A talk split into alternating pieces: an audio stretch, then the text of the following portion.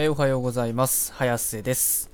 本日は12月の20日月曜日ということで今の時間は、えー昼過ぎのね1時16分ということでこちらのツイッタートレンドを見ていきたいと思うんですけどさてさて何かございますでしょうか？うーん。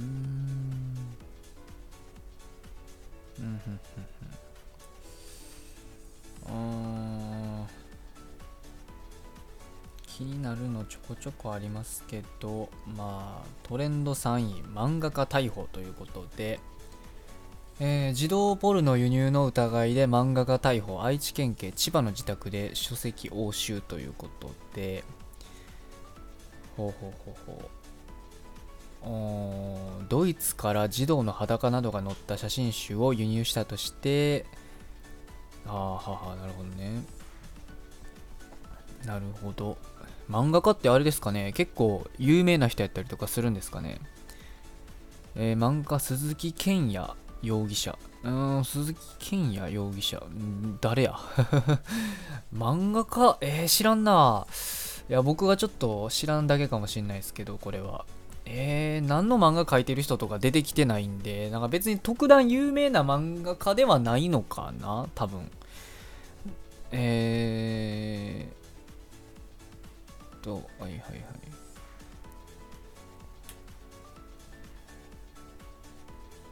あー、でもなんかあれですね、教えて、ん？教えてギャル子ちゃんっていう漫画をどうやら描いてる方みたいですね。まあ僕はそんなに、僕は知ってる作品じゃないんですけど、一応だからちゃんと漫画家ってことなんですね。へえ、なるほどね。まあでもこういった関連でね逮捕されてる人ってあのねなんか以前トリコの作者とかルロケンの作者とかもなんかこういう感じので、えーなんか逮捕歴が、えーあるっていうのをツイートでやってる人がいるんですけどね。うーんなるほどね。はいはいはいはい。まあこれね。やっぱいるんですね。なんか海外からこうわざわざ輸入してまで見たいっていうのが。まあでも実際その漫画家とかってある意味ね、その自分のその欲望というか性癖みたいなのをね、こう自分が書く作品にね、こうぶちまけたりするっていうのがよくあったりとかするんで、まあ結構ね、そういう、なんと言いますかね、自分が好きなものに対する欲っていうのは確かにすごい何と言いますか強いのかなって気はしますよね。ある意味自分のそういうなんか画がね世界観っていうのがすごいあるからまあ漫画が描けたりとかするんだと思うんで、まあ、決してね僕はこの児童ポルノを擁護するわけではないですけど別にまあだからまあある意味仕方ないっちゃ仕方ないのかなと。まあでもね、まあ法律上ダメなものはダメなので、えーまあ逮捕というのはね、もうこれは仕方、致し方なしということで、うん、まあそれをね、まあ言ったら、ある意味覚悟して、まあ、やってたと思うんで、うん、まあ仕方ないですよね。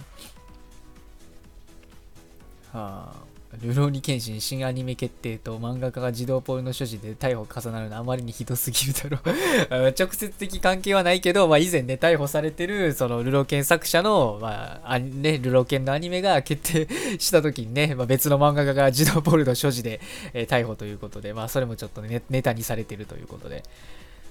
うー。んどう僕僕は別に見たいと思わないですね児童ポルノ。うん。まあ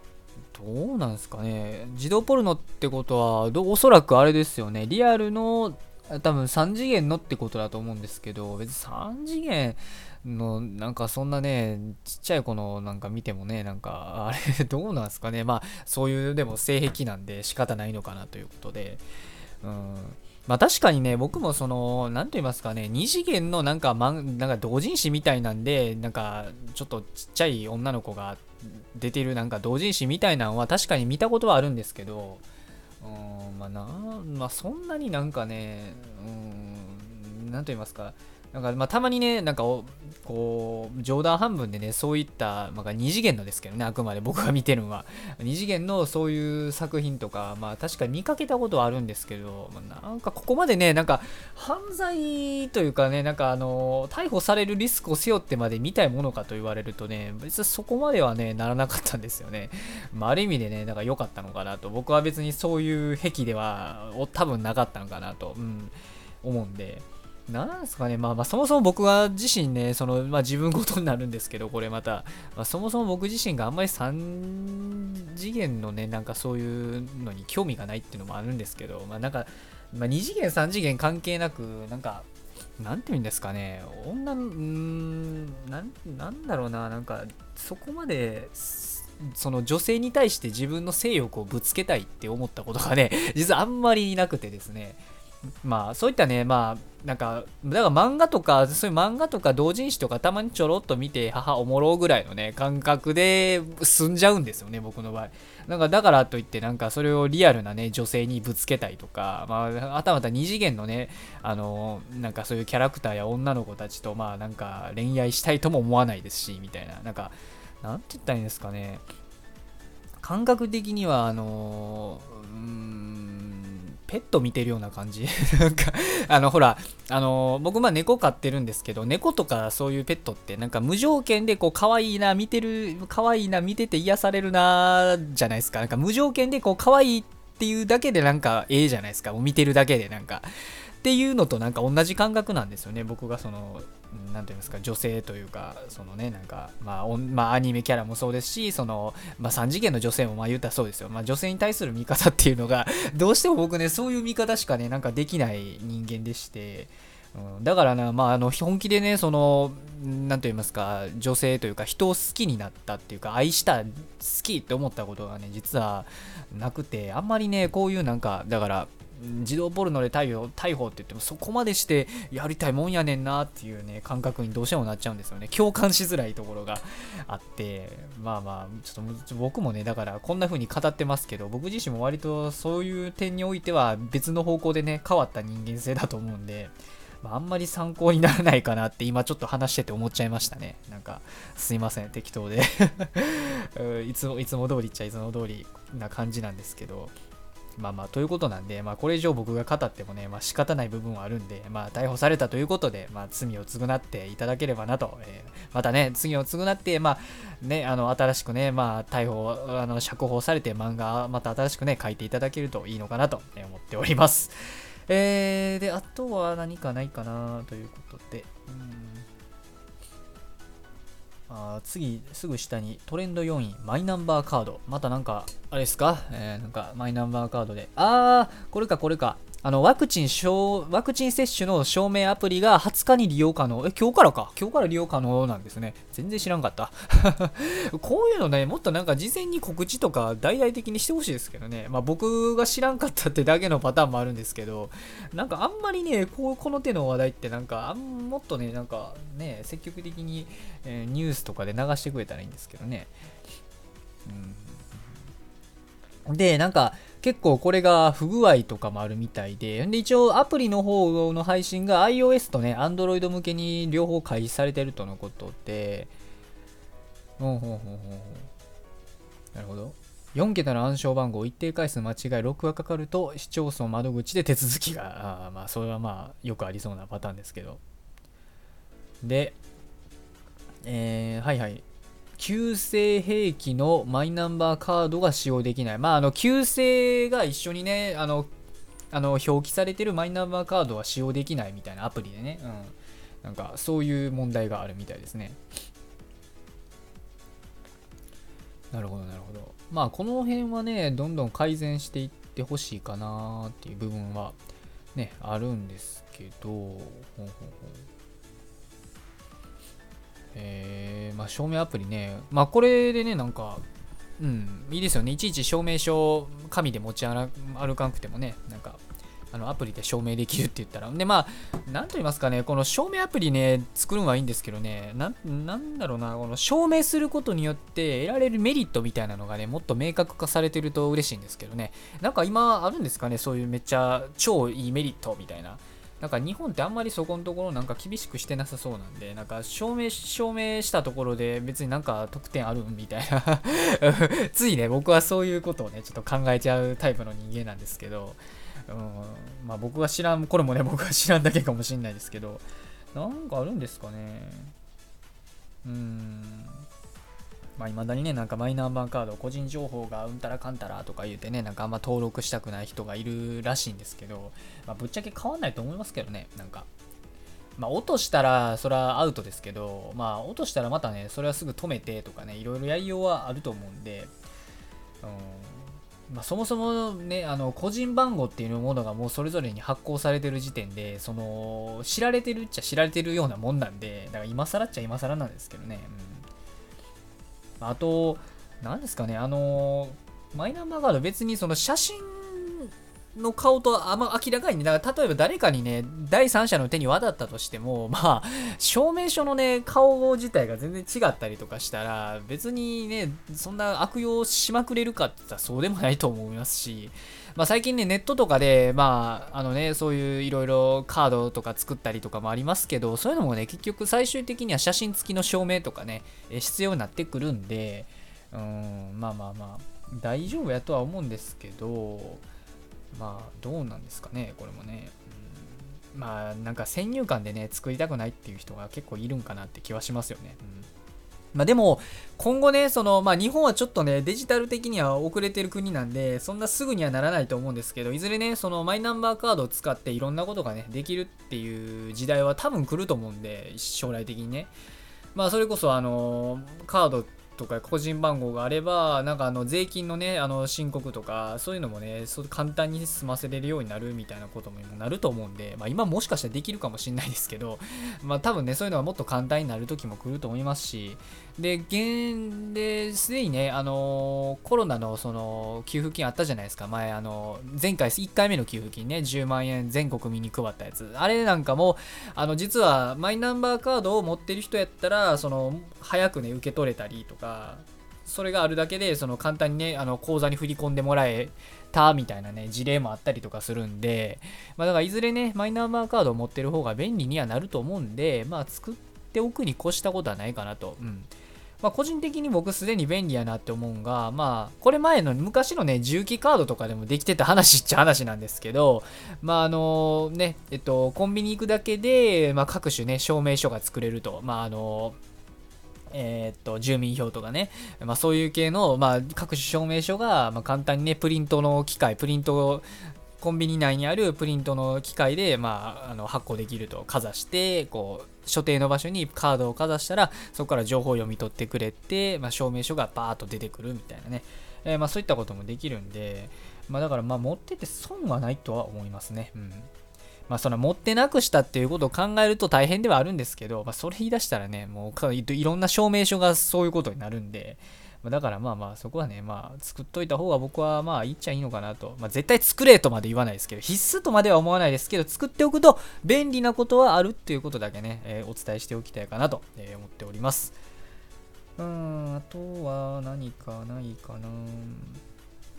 結構淡々と進んでるんで、あと1個ぐらいなんか話せたらなと思うんですけど、簡単に。あ、トレンド従業員、牛丼値上げ。えー、これ、すき家の件ですよね、多分。すき家が牛丼値上げして、並盛りが400円になったということで、いやー、まあ高くなりましたよね。って言は思うんですけど、ただ思うんですけど、えっ、ー、と、そもそもがね、牛丼安すぎたと思うんですよ、僕。あの、僕思うんですよ。牛丼安すぎじゃねっていう。だって、牛ですからね、牛。牛丼ですからね。牛ってだってあの、肉の、各種ね、肉の中で、まあよくある豚とか鶏とか、あの辺りと比べると牛っていうのは、ほら、こあの、スーパーとかで買っても、買ったりとかしたことはある人ならわかると思うんですけど、牛ってそもそも高いんですよ、すごく。だからね、そうやって考えると、まあ、それをね、牛丼、牛を使ったそのサービス、牛肉を使ったサービスとして提供してる割にはすごく牛丼って安かったんですよ、今まで。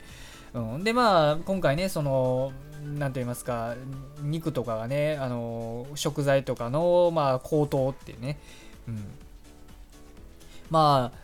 世界的にはね、やっぱりその価格っていうのは上がっていってインフレしてるって状態なんで、まあ、それに比べたらね、まだまだ400円、並盛り400円っていうのはね、安い方だと思うんですよね、全然。あの、まあ、全世界という中で見たらね。まあ、ただまあ、この安さになりすぎてた日本人からしてみれば、うん、まあ、結構なんか痛いなって思う人もいると思うんですよね、確かに。うん。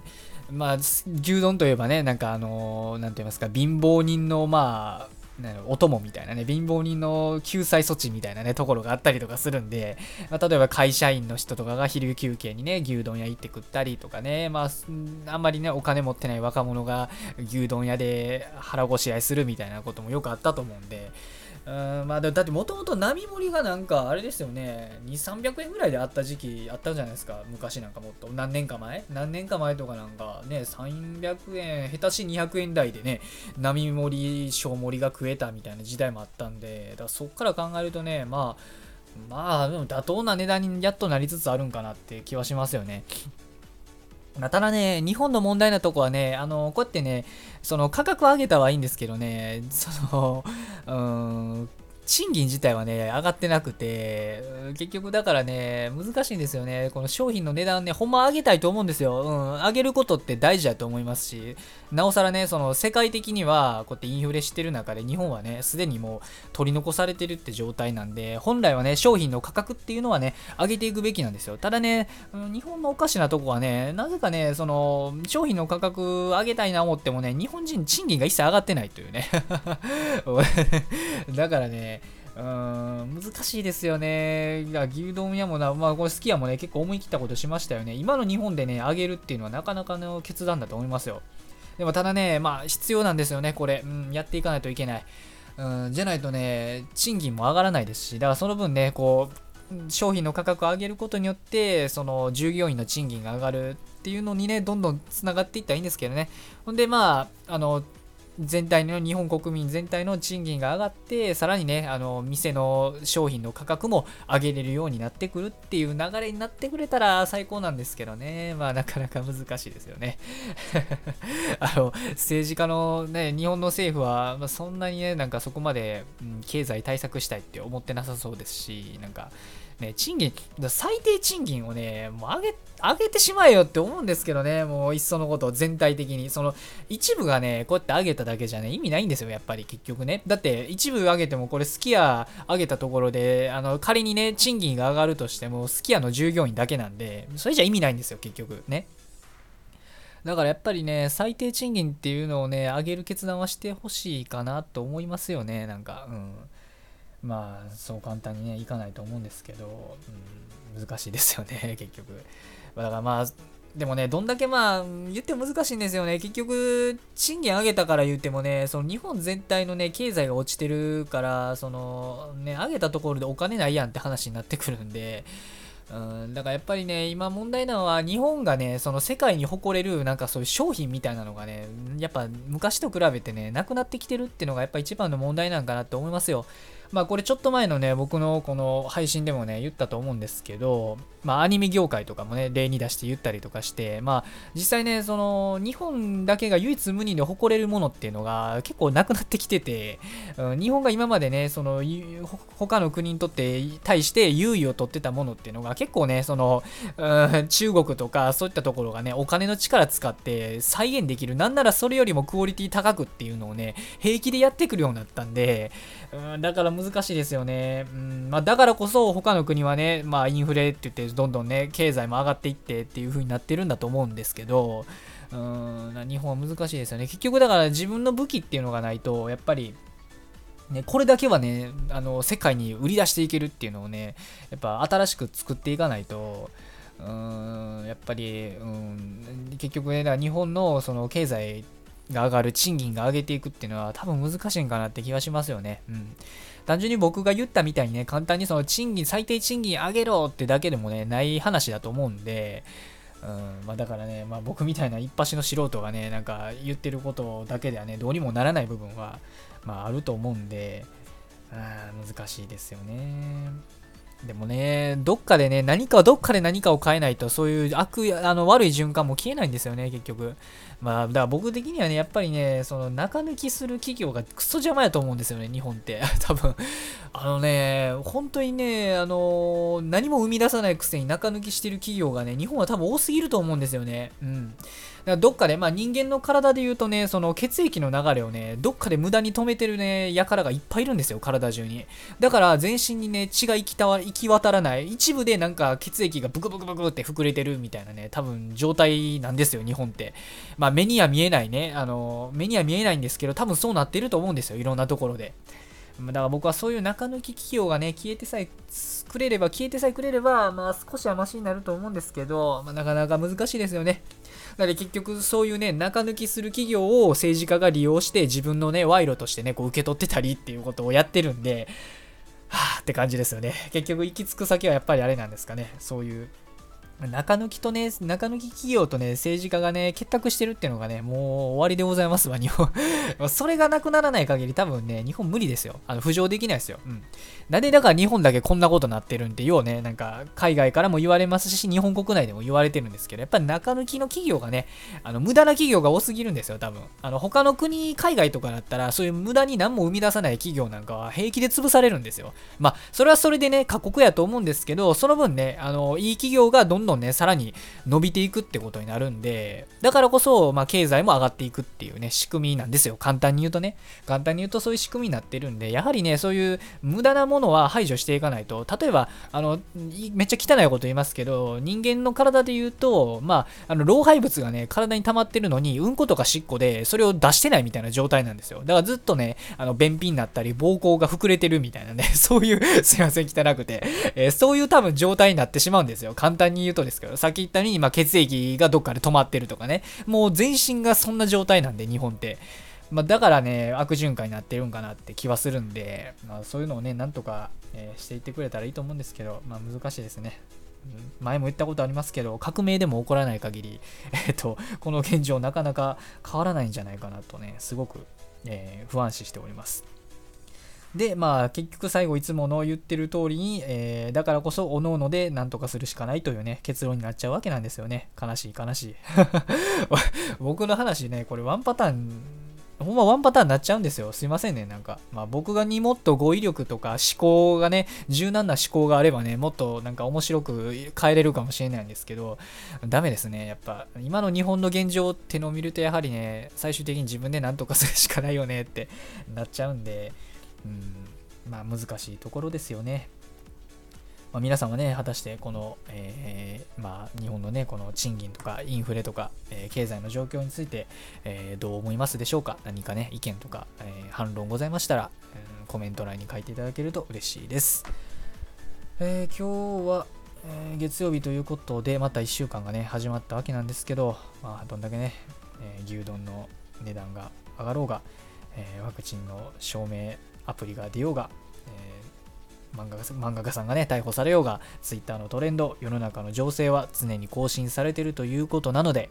今日も一日、学校も仕事も何もない方も頑張ってほどほどに生きていきましょうということで、それでは失礼します。